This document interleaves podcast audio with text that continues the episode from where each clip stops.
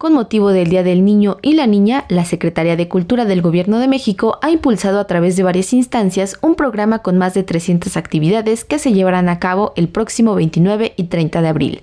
Esta celebración que llegará a 15 estados del país contará con la participación de 630 artistas, así como niños y jóvenes pertenecientes a los semilleros creativos, por lo que este festejo está no solo pensado para las infancias, sino también organizado por las mismas, como lo comentan las niñas Tabata Paloma y Alessandra Ábalos Medrano. Yo invito a todos los niños, niñas y sus padres a que vengan a disfrutar de todas las actividades que vamos a estar desarrollando en el marco del Día del Niño. Para mí lo más importante es que los niños hablemos de cultura alimentaria para generar, bueno, para construir generaciones más conscientes de lo que está pasando hoy en día en nuestro país en torno a la alimentación.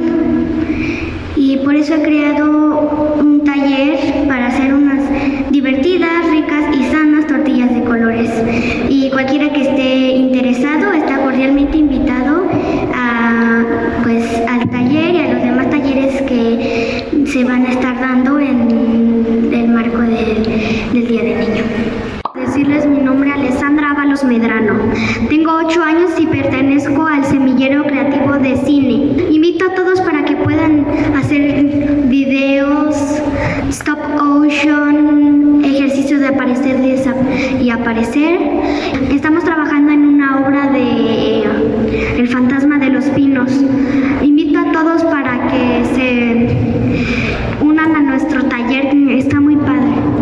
Alejandra Frausto Guerrero, secretaria de Cultura Federal, refirió que esta programación forma parte de los ejes de la dependencia que encabeza, como es el impulso de la cultura viva como un derecho para todos, por lo que destacó la importancia de los semilleros creativos, los cuales han tenido presentaciones en países como Colombia y próximamente en Nueva Orleans. La política respecto a los derechos culturales de la niñez ha cambiado radicalmente y se ha fortalecido.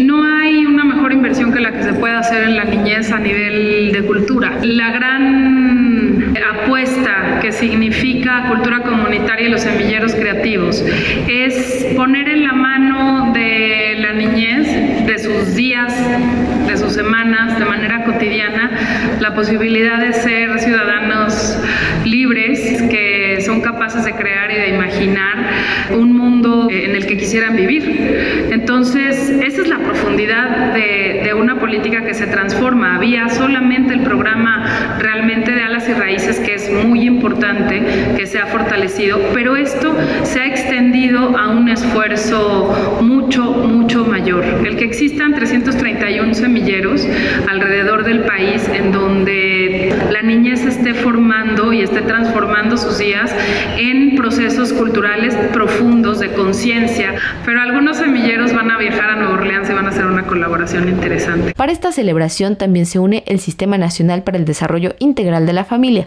que impulsará en conjunto con el Instituto del Deporte de la Ciudad de México la primera gran carrera por los derechos de niñas, niños y adolescentes, además de que se presentará una agenda derivada de la Consulta Nacional Me Escuchas 2022, la cual tuvo la participación de 1.200.000 infantes, quienes colocaron a la cultura como algo representativo e importante. El próximo sábado 29 de abril, los semilleros creativos de artes gráficas, ajedrez, beatbox y rap ofrecerán en Chapultepec un taller de gráfica corporal, una clase muestra y un concierto. Y el domingo 30, los semilleros de cinematografía y de tecnologías creativas proyectarán materiales audiovisuales de su autoría y sostendrán una charla con asistentes del evento, mientras que en el Centro De las Artes se llevará a cabo el Festival Revuelo Trotamundos.